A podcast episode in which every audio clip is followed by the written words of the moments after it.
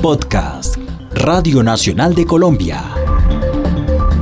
Transmutarte con Catalina Ceballos. El aporte a la paz a través de las artes, los artistas y sus obras. Transmutarte. Un intercambio entre diferentes voces para la transformación. A través de espacios artísticos creativos. El arte como construcción de individualidad. Cuando un niño quería ser músico. Una profesora de ballet. El arte, punto de entrada del comienzo para la opinión. Cantante. Conseguí trabajo. Transmutar. Entender quiénes somos y para dónde vamos a través de las artes. pasaporte de tapas azules. Un podcast de Radio Nacional de Colombia. Transmutarte. Transmutarte.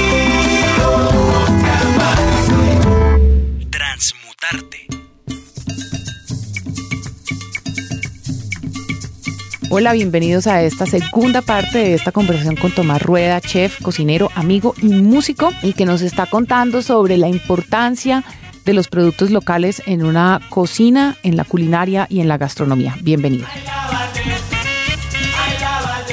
Tomás, y en ese orden de ideas, eh, eh, ustedes en sus restaurantes, usted como chef encargado de todas esas comedores, hace su mercado en plaza de mercado. Le digo la verdad, Sí. lastimosamente ya no. Ok. ¿Por qué le digo que lastimosamente ya no? Porque eso es un placer. Porque la plaza de mercado es un placer. De acuerdo.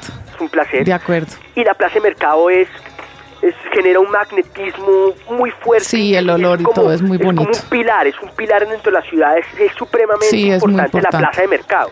Lo que pasa es que yo ya mi discurso cada vez voy hilándolo más fino. Y a mí en la plaza de mercado no me dan trazabilidad de mi producto. De yo le digo. ¿de dónde viene ese tomate? Y me dice, no tengo ni idea. Y yo tengo ese Oh, problema, porque a mí se me cae mi esto. Entonces, a mí todos mis proveedores me llegan, todos yo sé de dónde vienen. Yo conozco su- de dónde, cómo los cultivan, yo conozco quién lo cultiva, yo conozco dónde lo cultivan casi todos, ¿sí? Entonces, si usted me dice a mí, oiga, por decir algo, vea este temita, tenía un nuevo plato para Calderón, que es un plato que yo hago de vez en cuando para cenas especiales, ¿sí? Que es una crema que me hacía mi abuela, que es una sopa recachaca, recachaca, que es la crema de cangrejo de río sabanero. A mí me dan eso desde chiquito y eso es delicioso. Yo en mis conclusiones, ¿sí? Yo creo que mi abuela o el contorno de mi abuela cuando viajaban a Europa y se encontraban con la bis de, de langosta y regresaron y no tenían langosta acá, hicieron la bis de cangrejo de río. ¿Cierto? Ahora, el cangrejo de río eh, está en vía de extinción. ¿Sí? Ave María. y todas las aguas que están acá rodeadas, pues uno podría decir que, pues muy fácil, a mí dicen, oiga, ese cangrejo de dónde viene, el río Bogotá, y uno dice, uy, hijo de mi chica, obviamente no viene del río Bogotá, pero te lo dejo como ejemplo, como para que Ujú. entiendas la dimensión de todo, ¿sí? Nadie se va a comer un producto del río Bogotá, ¿o sí? No, Nadie, no, ¿vale? no. Entonces me dije, listo, di la prueba, no sé qué, todo el mundo feliz. Perfecto. Llamo a mi proveedor o al que me lo vende. Le digo, listo, ya estoy listo, voy a poner el plato en la carta, quiero ir a visitar el, el, el lugar donde los cría. No. Yo voy como así que no, venga. ¿Cómo así? Yo no le voy a poner competencia a usted. Mi negocio es otro fresco. Yo quiero ir a conocerlo a usted y quiero ver cómo los cría. No, don Tomás, no puedo. Acá hay algo huele feo. Ok. Claro, y huele feo y vamos a trabajar con eso. Obviamente ahí hay unos, ma- unos manejos eh, ecológicos de, de- de los recursos, deben estar haciéndolo mal y o le están dando mala comida. Ok. Hay algo malo ahí, ¿sí? Entonces no pude poner la crema, no pude, ¿sí? Ok. Pues y mis socios y yo puse y me tocó hacer un comité y decir, viejos, qué pena, no puedo poner la carta, no puedo poner la crema de cangrejo de río en mi carta porque no sabemos de dónde proviene el cangrejo. Y todo el mundo dijo, perfecto, nos morimos de la tristeza porque era deliciosa, pero no podemos. Si a mí me preguntan de dónde viene el cangrejo, ¿yo qué voy a decir? ¿Le están dando qué? ¿Le están dando alas de pollo? Y ¿Qué hago una pregunta. Es, eh, digamos, a mí me interesa mucho la parte del, del, del, como la relación con los campesinos. Ellos tienen esa misma conciencia y me da mucha tristeza tenerlo que hacer como si fueran unas personas desconocidas, pero de hecho es así. Existe esa conciencia y ese amor y esa pasión y esa coherencia No, no entre... todos. No todos, ok. No todos. No todos. Ok. Lo que está pasando es que ahorita están pasando a suceder que el éxodo es, es, es, es- es para el otro lado también. El éxodo antes era, sigue siendo grande del mundo rural hacia la ciudad, pero hay mucha gente en la ciudad que está yéndose al mundo rural. De yo me estoy yendo al mundo rural desde, desde mi pensamiento. Hay gente que se Sí, está no, haciendo, pues yo también. ¿sí? Ay, Entonces, ojalá ya terminemos. preparada y está asumiendo el mundo rural con otras Cosas, está haciendo Ujú. colectividades, está haciendo cooperativas, está trabajando el agro de diferente forma. Entonces todo eso está surgiendo, ¿sí? Como en contraparte a todo lo negativo, por decirlo así, de lo que también está haciendo. Porque el campesino de hoy es muy diferente al campesino de hace 40 años. De acuerdo. El de 40 años, por decir algo, le decían, eche este polvito para la babosa. El man lo que decía era, miraba al cielo y decía, no llueve, no llueve hace una semana, ¿yo para qué voy a echar este polvillo para la babosa si la tierra no está húmeda y si la tierra no está húmeda, pues yo para qué Pues no hay van a hacer la babosa. Ok. En cambio, el campesino de hoy, por toda las, eh, la revolución eh, agroindustrial, eh, que la que estamos viviendo, sí, que ellos no lo hicieron de mala gente. Yo creo que esa Monsanto y todos ellos me van a matar, pero hay todos ellos lo hicieron. eh, esa revolución eh, agraria le hicieron era para que el campo se volviera más productivo. Fallaron, fallaron muchísimo. De pero su intención era era ayudar, ¿vale?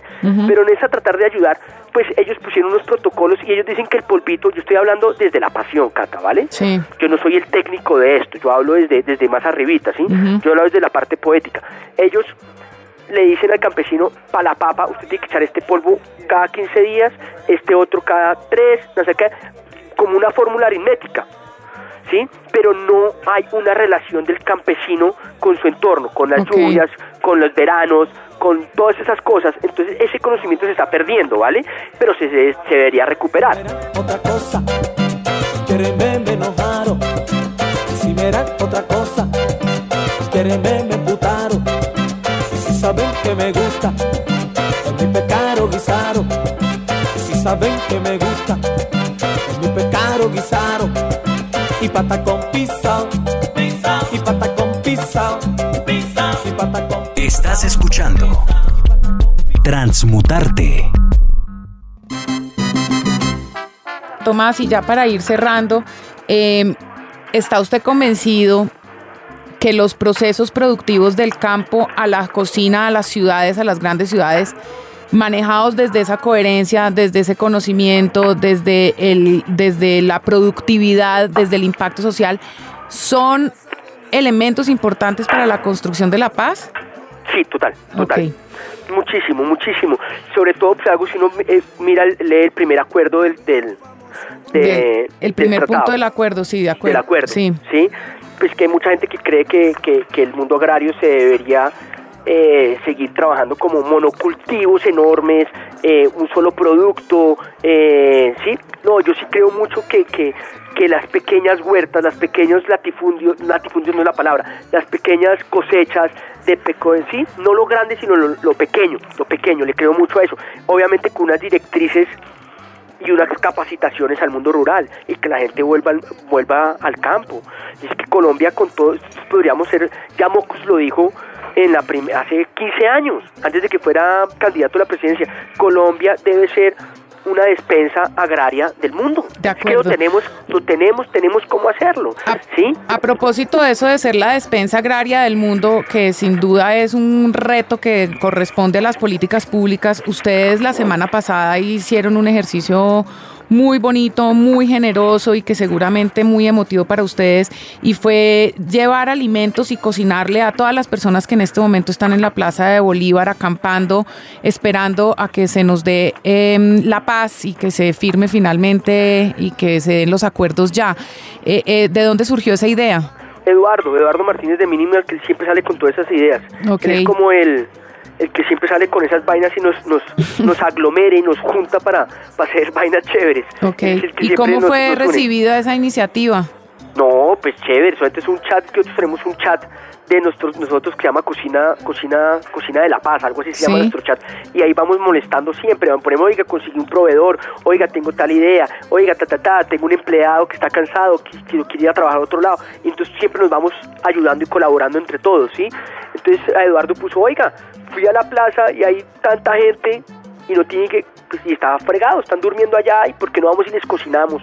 ¿Sí? Pues la, la, la idea fue muy bien aceptada, obviamente todos dijimos sí, esta semana hay otra, eh, vamos a dar lentejas con arroz y plátano maduro. Wow, ¿sí? qué delicia. Bueno, hablemos de eso. Yo quiero cerrar con eso porque es que obviamente uno hablando con un chef y después de haber probado varias veces todas esas delicias. Yo, por ejemplo, tengo una algo que es como mío, de mi haber, esto mejor dicho es una confesión. A mí de las cosas que más me gusta en la vida después de una ¿La bandeja paisa, no, el arroz con huevo frito. ¿Cuál es el suyo? O sea, yo sé que usted hace, por ejemplo, las morcillas de ustedes son deliciosas, otra de mis preferidas. No, pero ¿cuál ¿le es el suyo mío? así, el caserito, mío? el mío? caserito, sí? Vea, yo podría vivir mi vida entera con un plato de lentejas bien enchilado, ¿sí? con muchos condimentos, arroz maduro y aguacate y un vaso de agua de panela y limón. No, ah, muy bien. También se en una Muy- playa muy o en bien. un sitio en una hamaca, denme un buen libro y denme desayuno, almuerzo y comida, lenteja y yo no pongo problema para nada. Muy bien. ¿Y el plato más elaborado colombiano, ojalá colombiano, por supuesto, que usted dice que ese es algo que ojalá todo el mundo pudiera tener esa experiencia? Hay varios, y no sé qué, qué, qué tan elaborado puede ser porque yo ese concepto de elaboración siempre lo, lo abordo por otros lugares, ¿vale? No por la técnica que se emplea en la cocina, sino Ok. por otras cosas más. Eh, no, pues a mí el cuchuco de trigo me parece la cosa más hermosa y más deliciosa del mundo. El cocido boyacense también, el mote de ñame también me parece delicioso y pues se me deben pasar muchos más.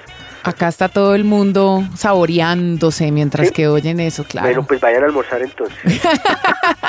Bueno, Tomás, muchas gracias. Esto, yo creo la- que esto muy importante que, que sepamos que también aquí hay un aporte importante, dejar los cultivos ilícitos y, y sustituirlos por los por nuestros productos es sin duda un aporte a, a los procesos de paz. Muchas gracias a Tomás Pues Rueda. menos. Claro, sin duda, lo tenemos que hacer y esto es una invitación para que todos comamos productos locales y cuando podamos darnos el gusto, ojalá puedan tener por ahí a la mano un Eduardo, un Tomás o un Alejandro para probar sus delicias. Tomás, Ojalá. muchas gracias, un saludo desde Radio Nacional. Chao, Cata. Chao. Gracias.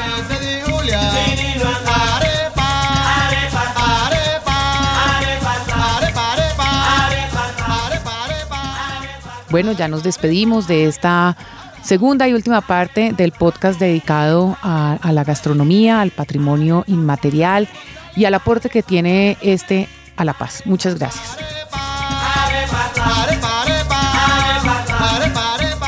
Mi sangre, mi raza, mi raza, mi sangre, mi sangre. Transmutarte. Un intercambio entre diferentes voces para la transformación. A través de espacios artísticos creativos. Universidad. El arte como construcción de individualidad. Cuando niño quería ser músico. Una profesora de ballet. El arte, punto de entrada del comienzo para la opinión. Cantante. Conseguí trabajo Justicia. Entender quiénes somos y para dónde vamos a través de las artes. pasaporte de tapas azules. Un podcast de Radio Nacional de Colombia. Transmutarte. Transmutarte. Acabas de escuchar Transmutarte con Catalina Ceballos. Un podcast de Radio Nacional de Colombia.